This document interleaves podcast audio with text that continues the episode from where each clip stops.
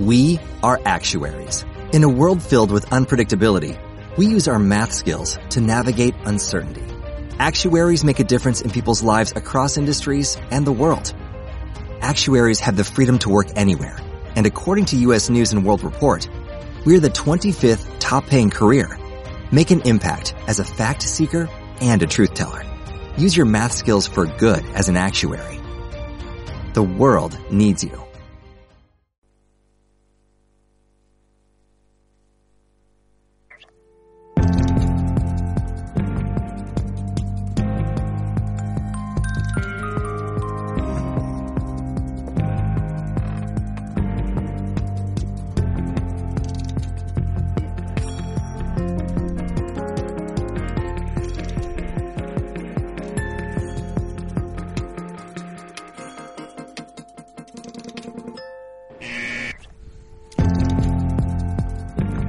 Buenas tardes, mañana, día o cuando quiera que nos estés escuchando, sea en directo ahora, ahora mismo, este viernes, o por nuestro podcast.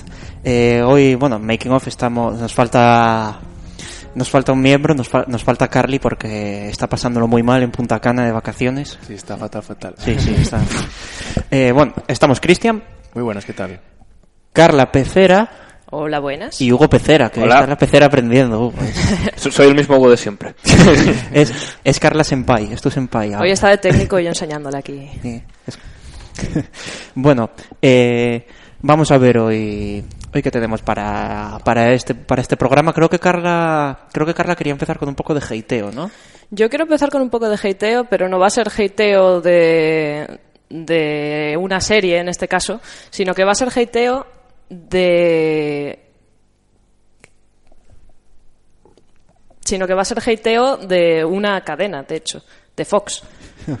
Porque es que, bueno, Fox sabemos que no es la compañía más, mm, más gustada por todo el mundo, pero es que esta vez me han, me han- me han molestado un montón porque ya cancelaron Fringe en su día, que es una de mis series favoritas, Bueno, como, como ya dije, ya sabéis. Pero al final hubo final feliz. Al final, bueno, sí, le dieron una quinta temporada porque los fans la pidieron, más que nada, y porque, bueno, estábamos todos súper cabreados, súper enfadados con la compañía y dijeron, bueno, pues eh, les damos este final de temporada, lo cerramos todo y ya dejamos la serie. Pero esta serie de la que os voy a hablar y que acabamos de escuchar el opening se llama Touch y eh, aparece como protagonista el, auto- el actor de 24 horas. No sé si recordáis Sí. quién es. Kiefer Sutherland, Keith creo que se llama. Y es, eh, buah, hace un papelón buenísimo, buenísimo. Como más, mm, más sensible o más emotivo que en 24 horas, pero... Pero sigue siendo el mismo rollo. ¿no? Pero sigue siendo más o menos el mismo rollo, sí. La serie está muy chula porque habla de gente especial. Hay 36 personas en el mundo que están como destinados a hacer co- grandes cosas. Entonces ven, por ejemplo, patrones en los números, ven en directo cosas que han pasado hace miles de años y, no sé, por ejemplo, en un capítulo hay uno que de repente escucha números y se pone a componer la melodía más bonita del mundo, cosas de estas. Y está muy guay porque combina como un poco las matemáticas con psicología, con así un poco de popurrí.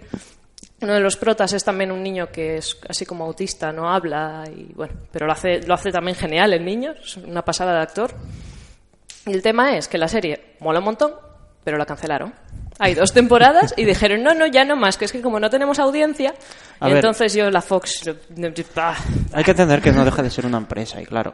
a ver, sí, lógicamente, si no tienes audiencia, pues tampoco le vas a dar mucho más dinero a esa serie, pero Pero bueno, a ver. va.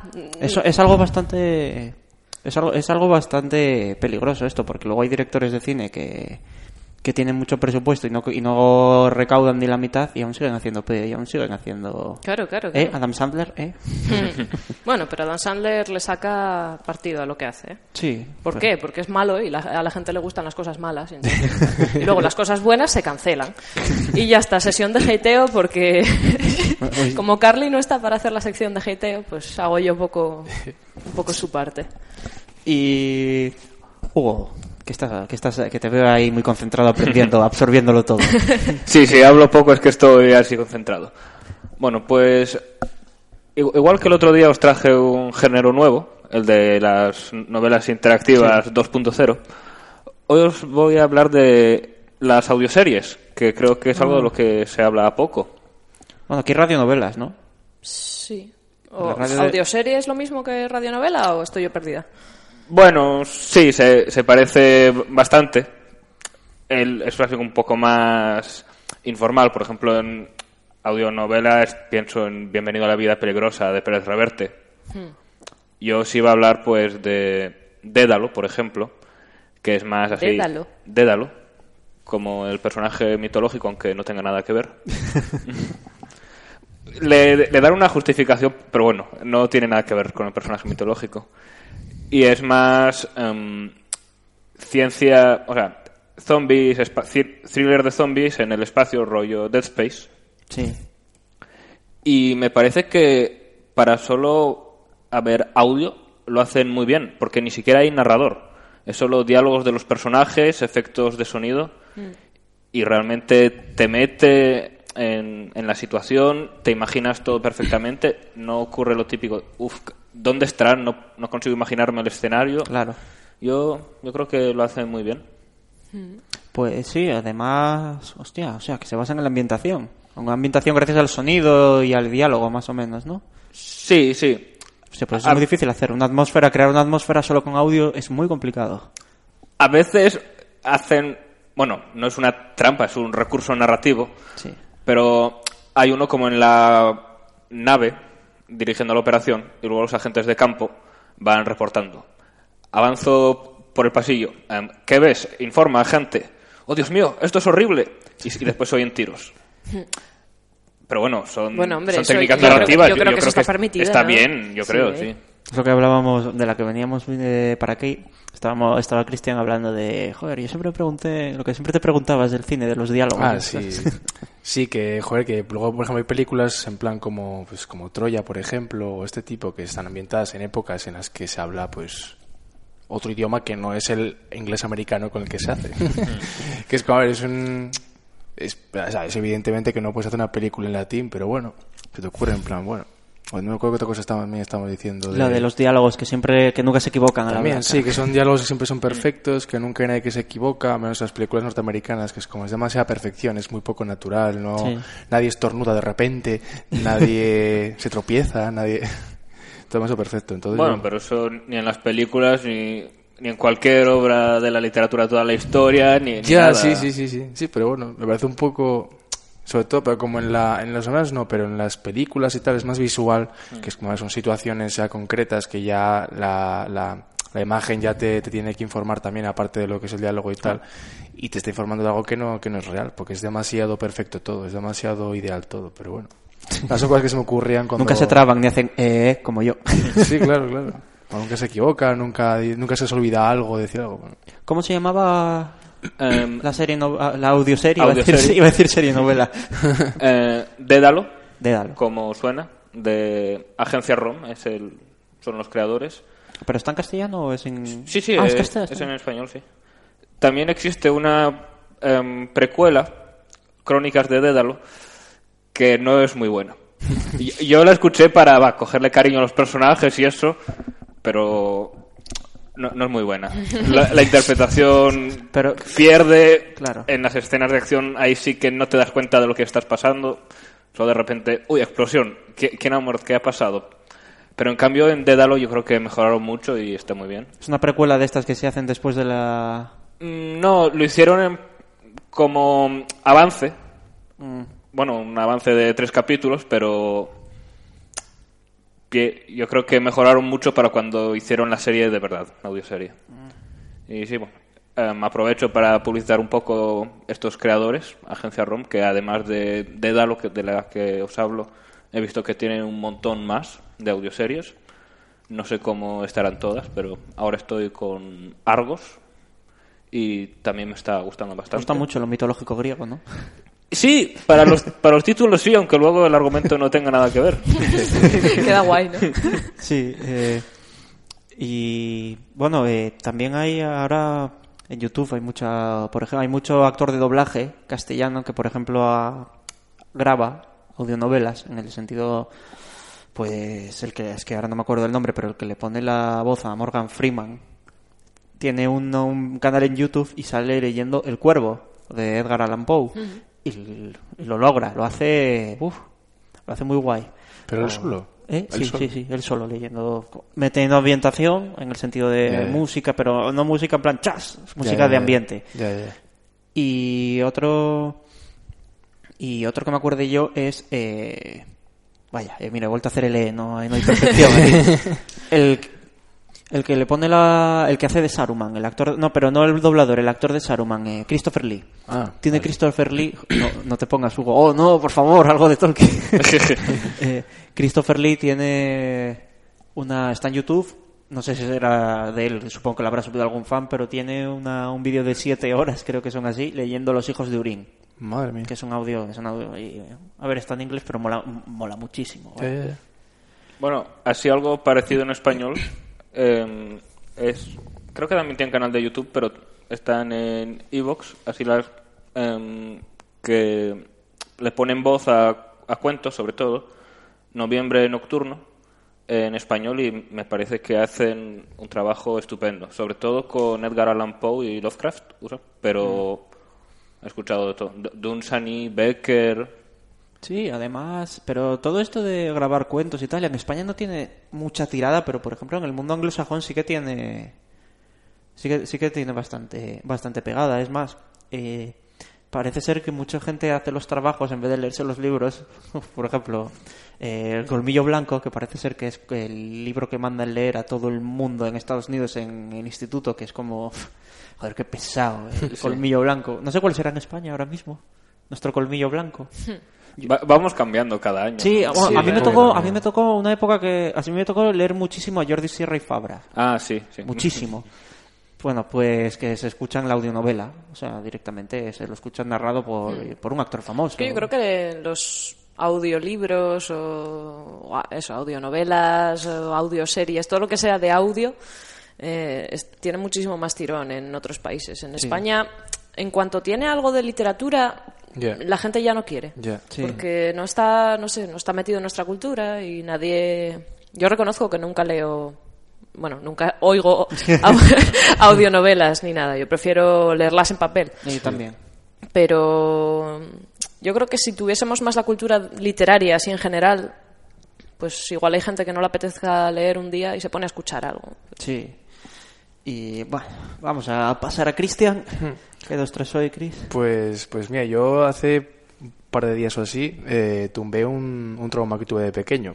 Hostia, ¿cuál? Sí, pues entre ellos, eras chiquitín, ¿eh? Pues yo cuando era, bueno, pequeño, en el año 2004, me parece, 2005, eh, empecé a ver la película del efecto mariposa, que no sé si la habéis visto. Oh, Dios, es genial. Y, ostras, yo me Es acuerdo- genial, pero traumatiza cierta escena.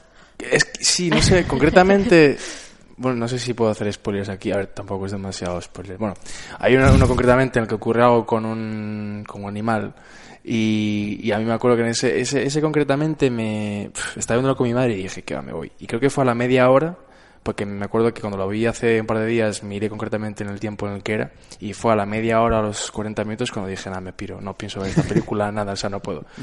Y yo eso, tendría como 10, 11 años y que bueno, no pude más. Y, pero la vi otro día y me recordó bastante a todo este tema de, de los mundos paralelos y tal, que también tiene, toca bastante la de Mr. Nobody, que está muy Sí. bien también. Stranger Things 2, Stranger Things, voy a hablar yo de la Sí. segunda temporada después. Yo todavía no la he visto. Ni, ni, ni voy a, probablemente. Pero... Y ostras, me parece una buena película, ¿eh? me parece muy buena y aunque es un poco... La palabra que me sé decir es... eh, es como... ¿Cargante? No, es, es, es- No es extraña, pero es como un poco... Entre extraño y denso, es como... Tiene partes un poco como que de mal rollo. Sí. Y, pero está muy bien, muy bien. Y la parte final te deja así un poco como parece que, que va a ser todo un producto de, de la enfermedad mental de- del prota, pero igual al final no, es como un poco... Pero está muy bien. A mí me gustó muchísimo, es una de mis pelis favoritas. Sí. Pues a mí. Y es que estuve mucho ¿En serio? tiempo... ¿No te gustó? No me gustó. ¿Por qué? Razones. Bueno, a ver, la, vi- la vi con... Explica tu respuesta. La vi con 17 años, pero es que, no sé, sinceramente fue... No me llamaba, la, estuve- la estaba viendo y... Más la pillé un domingo de noche. Y a ver, reconozco, su, reconozco la calidad que tiene, pero no, no me atrapó, no me, no me llegó a atrapar y fue como... eh. ¿La de Mr. Nobody la viste? Sí, tampoco me gustó. Jo, pues yo esa me, Pero la tengo, me la es que, que, a ver, apuntar, ¿eh? Porque no la había oído. La ¿La de Mr. Nobody? Mr. Nobody no Ah, me gustó, sí. pero porque es porque está Jared Leto. Pero bueno, por él, vamos a ver. Ese odio que se te ha generalizado ayer el Leto, ya Christopher Nolan, pues porque... No, no, yo no lo, no lo odio, ¿eh? No, yo tampoco lo odio ni tampoco lo amo, pero bueno. Yo, a mí Jared Leto que me cae mal. Es alguien que... A mí como actor no me gusta nada, ¿eh? La verdad. No sé, yo Sus canciones molan mucho, es pero que como que Pues no en esa ver. peli, no. pues en Mr. Nobody no, no hace mal del todo, ¿eh? Yo, a ver, fue la, yo que sé, igual fue la segunda o tercera peli que vi de él, pero no sé, está, está muy bien. Es un poco larga, eso sí. Y es un poco más, uf, la puedes llegar a ver, no tan Sí. mal rollo como el efecto mariposa, pero bueno, trata más o menos, bueno, no trata concretamente el mismo tema, porque no trata el efecto mariposa, sino que trata creo que la teoría de cuerdas. Sí. De hecho, lo explicita al principio de la película, pero está muy bien. Bueno, se llama en realidad en español es las, Las vidas de Mr. las Nobody. posibles, las posibles vidas de Mr. Nobody, pero en inglés es Mr. Nobody porque es lo más sencillo. Eh, Pero está bien. eh, pues mira, es que sí, hay personas que tú las ves y aunque no las conozcas de nada, te caen gordo, o sea, te caen mal. Yo, por ejemplo, tampoco tampoco puedo con Tengo Benedict yo Cumberbatch. Yo no puedo verme nada de Benedict Cumberbatch porque es que lo veo y, bueno, Cumberbatch, como sé. Eh, no sé, no, es un- no, no, no sé por qué no lo soporto. Me parece...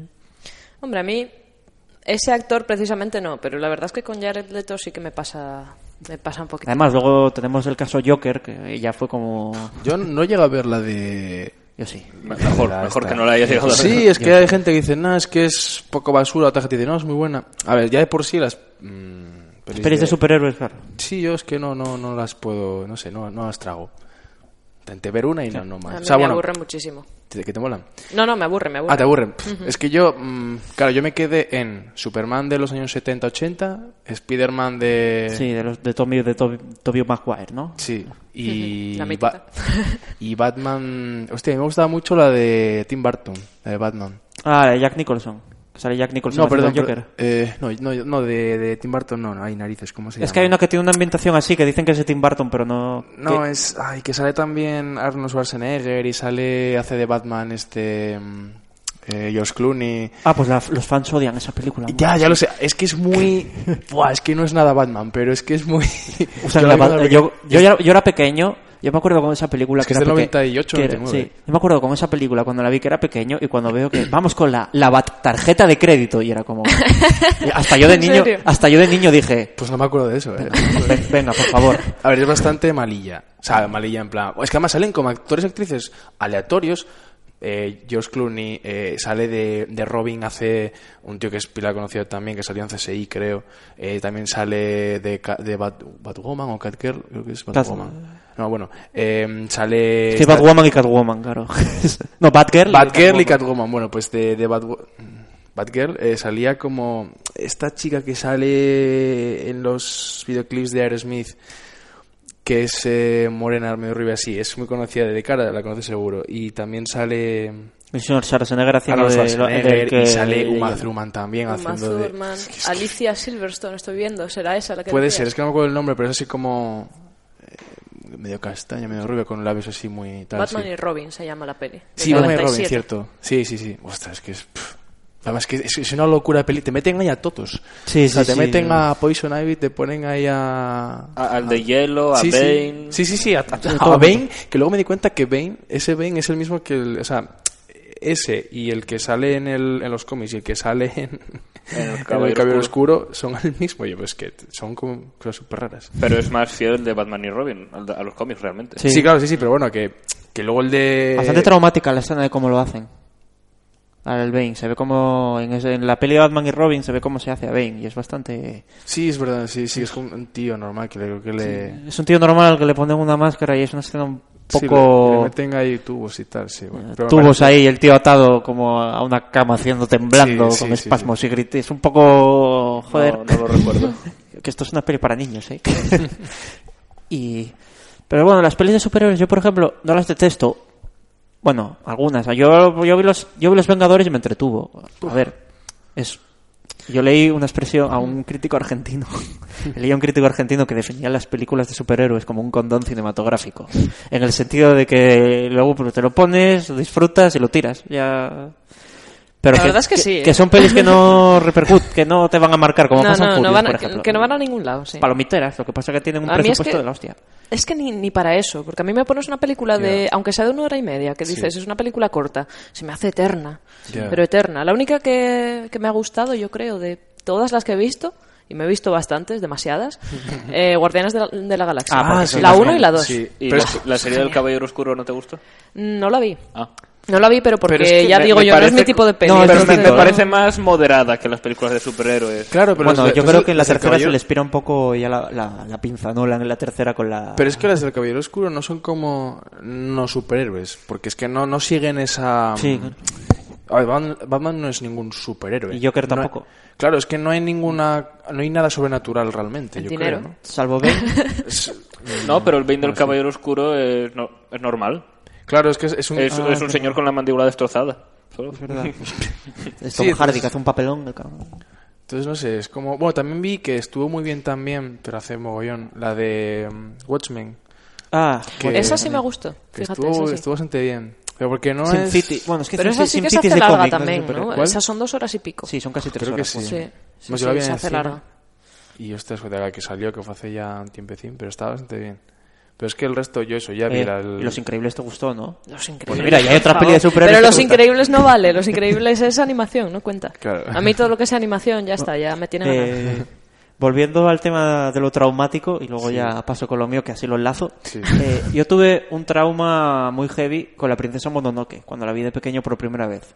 Ahí al principio, cuando el protagonista tira con el arco dos flechas y le rebana los brazos a un tío, así directo. Y para mí tenía el concepto, claro, además, no sé de qué año será la princesa Mononoke, pero ya era muy, muy, muy pequeño y la vi, la alquilado mi padre, pero al poco de salir del video, al videoclub.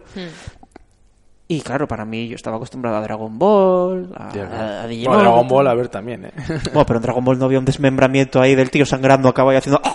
bueno. ahora Dragon Ball no era ahí- donde censuraban todo. No, eso era Naruto. Naruto. Ah, ah, vale. Naruto, Naruto. Naruto que siempre lo digo, sangraban amarillo. y- Sí. Hostia. O, o, le- o sustitu- lo dijo Hugo también, que sustituían la sangre por baba y era aún más perturbador. Sí, sí, sí, sí. no, no, pero de Naruto ponéis Naruto censura y es que te sale, pero te sale cada cosa, por ejemplo, cambiar las horas de los relojes. No sé por qué. eh, sonrisas de los personajes. Bueno, sangre eliminada.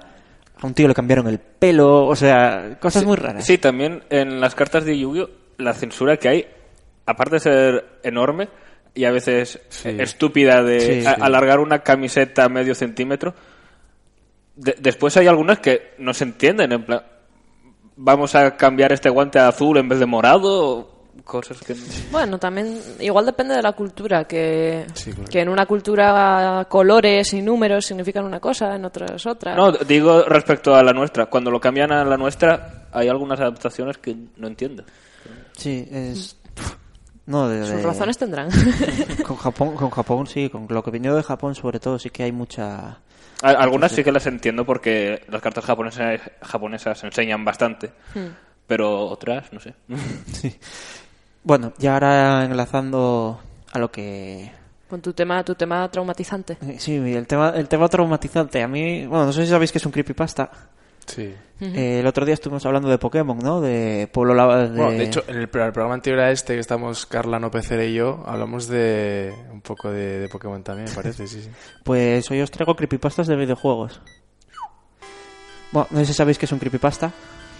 Es una Sí. historia así como creada para que le dé miedo a la gente, pero inventada totalmente, ¿no? Sí, anónimo. Con cierta. A veces con cierta base real, otras no. Me refiero a. Son historias, son historias anónimas de terror en internet. algu- Algunas tienen una calidad increíble, que por eso se llaman creepypasta, por eso de ir copiándolas, pegándolas para, para como crear una leyenda urbana, ¿no? Y estuve mirando lo de Polo Lavanda y tal, cuando lo estuvimos hablando, pues me puse a mirar. Y la leyenda urbana que hay con esto es que hubo hubo ataques a epilépticos, de, no ataques, sí, epilépticos de niños japoneses, que, según dice el creepypasta, casualmente todos estaban jugando a Pokémon y tenían y al- cuando se les miró las Game Boys tenían la partida guardada en el Polo Lavanda. Yeah. Chan, chan. Los forenses, ¿no? Que fueron. Vaya. ¿A, a qué estará jugando la Game Boy en este Y claro, ahí se puso la melodía depresiva original, eh, original decía que la japonesa era tal. La que estamos escuchando ahora es la japonesa, o la original. Pero es que los fans, un fan hizo para em, hacer más realista el creepypasta, porque encima se inventan hasta, hasta citas y se inventan cosas de periódico que a veces están súper logradas. Hizo una canción él, que no sé si la tenemos por ahí. Creepypasta Lavender Town Music. Vamos a seguir buscándola, habla un poquitín más. Y la hizo y se creó. Sí que se creó este rollo de. Pero es la que tú la, la escuchaste, o sea, está, es la que está en internet o es que es que no sé si, A ver es si la es que esta. hay en YouTube o no. No, no es No, esta. no. Hmm. Si pones creepypasta song, te debería salir. Que a ver, que dices tú. Que a la primera vez que lo que lo escuchas, eh, te sale la primera vez que lo que pones esa, esa canción, y dices tú, a ver, puede, al principio dices, puede colar, pero luego se vuelve de una forma que dices tú, no, una Game Boy no soporta, una Game Boy no soporta este. Ya, sí, es verdad. No, no es esta tampoco. Es que yo lo escucho una vez. Oye, ¿eh? ¿tú cuánto, ¿tú cuánto estuviste buscando, No, buceando no, por eh, YouTube? La Porque- primera, que, la primera que me salió. Madre, es que- Poniendo Creepypasta Lavender Town Song. Sí. Pues es la que acabamos de poner. Y. Y es bueno. que creo que es la que, la que no es como la de. No es como el, el- el hilo musical de Pueblo la Banda, pero como más exagerado. Mm. Sí. Y con una base, con otra base. No, no sé. Ya es que por la intro cambió totalmente. Sí, es que creo que yo creo que es igual si ya la escuché y. Y da mucho más mal rollo, ¿eh? Sí, sí, da muchísimo mal rollo lo que pasa. como más exagerada, es como si te como si escuchases eh, colores, ¿sabes? Sí, es como que te, te viene la imagen de muchos colores a la vez muy Sí, es muy, muy psicodélica. Sí, muy Y psicodélica, además sí, está... No, no es esta tampoco. tampoco. ¿La Yo creo que lo soñaste, ¿eh? No, no, no, no, Lo no, no, inventaste, no. Adri. Empieza además con un pi, pi, pi... Empieza con ese ruido. Madre mía. Pero... Jo. Es que Bueno, vamos a igual, igual la borraron, ¿eh? Igual la borraron. No, porque la escuché yo esta tarde todavía. Ah, fue esta Jolines, bueno, pues nada. Eh, bueno, pero no es la única, no es el único creepypasta que hay de videojuegos. También tenemos hasta por tener tenemos hasta Minecraft, hasta tenemos hasta leyendas urbanas creepypastas de Minecraft. Pues eso, yo nunca jugué, ¿eh? pero ¿cómo se puede tener para eso? Hello Brian, ¿Cómo? Hello, Hello Brian, conocido en español como Hellobrine. Ah, Eh, esta, Hello, Bright. Hello Brian. Esta leyenda empezó por varios reportes que hacía. Se supone que hicieron varios que. Empieza con que hay muchos reportes de, de jugadores de Minecraft en mm, sus partidas privadas y que de repente le llega se encuentra con un tipo que no que no estaba invitado a la partida con el nombre Herobrine que simplemente estaba por ahí y tenía era y tenía los ojos blancos una skin normal del juego tenía los ojos simplemente que tenía los ojos blancos y al poco de verlo pues marchaba no desaparecía y eh, empezaron a investigar, se empezó a investigar, ¿por qué es este? Porque a mí también me pasa, a mí también, a mí también, será una broma, será no sé qué. Y al final eh, se pusieron a mirar, pusieron Herobrine en el foro oficial de Minecraft buscando a los usuarios y hubo un usuario que se había llamado así, pero se dio de baja la cuenta y se descubrió Que era suicidado. no que era el hermano del creador del juego y entonces le preguntaron en una conferencia a modo de coña oye que es que a tus familiares les das les das como más libertad para está muerto. para entrar en privado sí y estaba muerto sí Bueno, a ver, eso... Según la creepypasta. Sí. a ver no en realidad el tipo murió eh pero claro no creo, no Ya, creo- pero que es tan no fácil creo yo como que, al que el- no creo yo que al creador le hiciese mucha gracia a este creepypasta Ya. sí, porque... luego está la leina de Tails Doll no sé si la conocéis Tales Doll. Tails Doll sí la muñeca de Tails No. Es del videojuego Sonic R. Es uno de estos juegos que hay, eh, de Sonic que hicieron que eran un poco... Millennial, ¿no? O sea, ¿Eh? de la época Millennial también. Sí, no, este es de la época Dreamcast. Creo que es de la Dreamcast. Este Da juego. muy mal rollito, ¿eh? Y es un per- eh, es más o menos, más o menos, esta existe, esta de creepypasta, porque Tales Doll en, Tales Doll en realidad existe.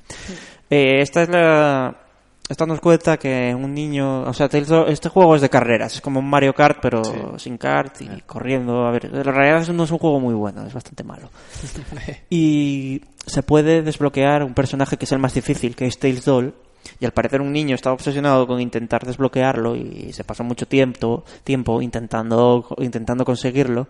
Y un día lo levanta el padre, va el padre a levantarlo para ir al colegio, a despertarlo y pues se, se lo encuentra muerto y con la pantalla de la televisión un primer plano de la cara de Tails Doll con los ojos brillantes rojos. Joder, pero es que eso ya es súper exagerado. ¿eh? Eso ya... Eso es un poco demasiado. Sí, sí, Luego hay otro, joder, otro de a Sonic, otro de Sonic que está Sonic Exe, o sea, Sonic.exe, que este Eso- juego eso sí se puede suena jugar. virus. Este juego sí Suena algo puede- que te descargas de Softonic. Vale, sí, ya me caí. Este sí que se puede jugar, es eh, nada, es simplemente un juego de tienes que es- la leyenda es bueno, un juego corrupto, no sé qué, tal. Y nada, es un juego en el que tienes que huir de un, una especie de Sonic maligno y cuando te pilla te da un screamer. Vaya, bueno. Tampoco. Pero eh, la que de verdad, la que una, un creepypasta que se creyó que era real hasta realmente poco es de Zelda Majora's Mask, que ese ya de por sí el Majora's Mask, ya hablaré alguna vez de él, es bastante oscuro ese juego. Bueno, Zelda igualmente todos tienen un poco una parte un poco... Sí, pero Majora's Mask se les fue, se les fue ¿De, mucho de qué consola es? Nintendo 64. Es la, la, continuación de Ocarina of Time. Es más, creo que es el mismo Link, además. una- Ya. Por ejemplo, a ver, un ejemplo de la oscuridad de este, de este juego, que se les fue muchísimo. Eh, hay un, un rancho, en el que, bueno, un minijuego en el que te vienen eh, alienígenas, platillo volante y tal, y te secuestran las vacas, y tú, pues bueno, tienes que evitarlo, creo que era tirándoles con el tirachinas. Y si fallas, se llevan a la hija del granjero, y desaparece durante una pila de tiempo, y al final acaba volviendo y pero cuando hablas con ella empieza como a decir cosas inconexas como a y empieza como a llorar y a hacer así como que le han metido de todo los alienígenas le han hecho de todo Mal rollo, tío. Sí, Ya, eh, eso sí, eso sí. y esto es de verdad o sea esto pasa en el juego y bueno hay muchísimas cosas en el juego de, de os- historias muy oscuras y tal y entonces llegó la leyenda de, Bren- de Ben Drowned o sea Ben el ahogado Ben ahogado que es también uno la historia dice que que un chico compró en un mercadillo mm, o el Mayoras, el juego, pero como no tenía la pegatina, simplemente estaba escrito Majoras, en plan que ya estaba hasta viejo. Y que cuando lo puso en la consola vio que, que los diálogos estaban mal y tal, y bueno, compré un juego roto, un juego que estaba mal, bueno, además había sido barato, pero luego ve que, que empiezan a ser como crípticos, los los diálogos de los personajes están cambiados, empiezan, y de repente empiezan como a pensar cosas muy oscuras, y no voy a decir lo que pasa ni de qué va, porque, porque Nos un deja usuario- con, con la Claro, intriga. un aquí, un hasta el usuario de YouTube programa. bastante bueno que fue que por su culpa fue el que lo que se creyó que el juego era real el eh, este Ben Drowned que la leyenda urbana era real lo recreó cogió eh, se descargó un emulador de Nintendo 64 y cogió el juego lo- el Majora's Mask y lo modificó él eh, es informático y tal, lo modificó él mediante mod más o menos y eso, para recrear como era tal y como era la historia. Y si queréis jugarlo y si os atrevéis, lo descargáis. Es bastante es bastante duro y perturbador. Por ejemplo, ¿Tú lo jugaste? ¿eh? ¿Lo jugaste? Sí, no, no lo acabé. no pudiste. Ostras, No. pues si no lo acaba Adri, madre mía. Eh, no, Yo no, no, lo empiezo entonces. Y Además, hay una, una de las canciones más bonitas pa- y además de mis favoritas del Zelda es el Song of Healing del Majora's Mask. I need healing. Perdón. Eh, mira, si, si, puedes, si puedes ponerlo porque hicie- la versión que hicieron en ese juego es el Song of Unhealing. Vamos a escuchar primero la de verdad y luego la, la, del, la del creepypasta. No es mucha diferencia, pero esta es la original.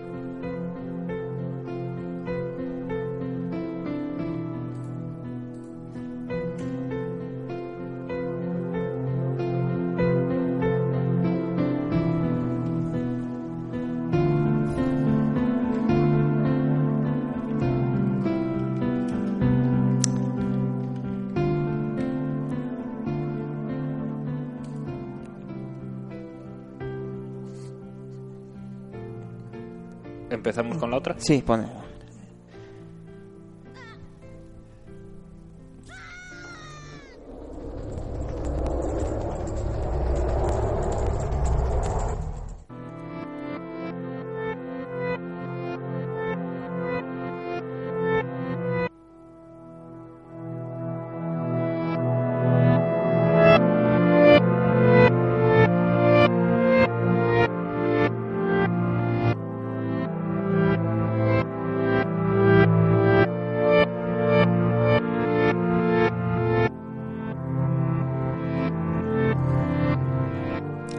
Bueno, esta, a ver, es básicamente la misma al revés. Sí, ya, ya. Es la misma al revés, pero claro, lo- cuando suena pasa una cosa que da mucho mal, A ver qué pasa.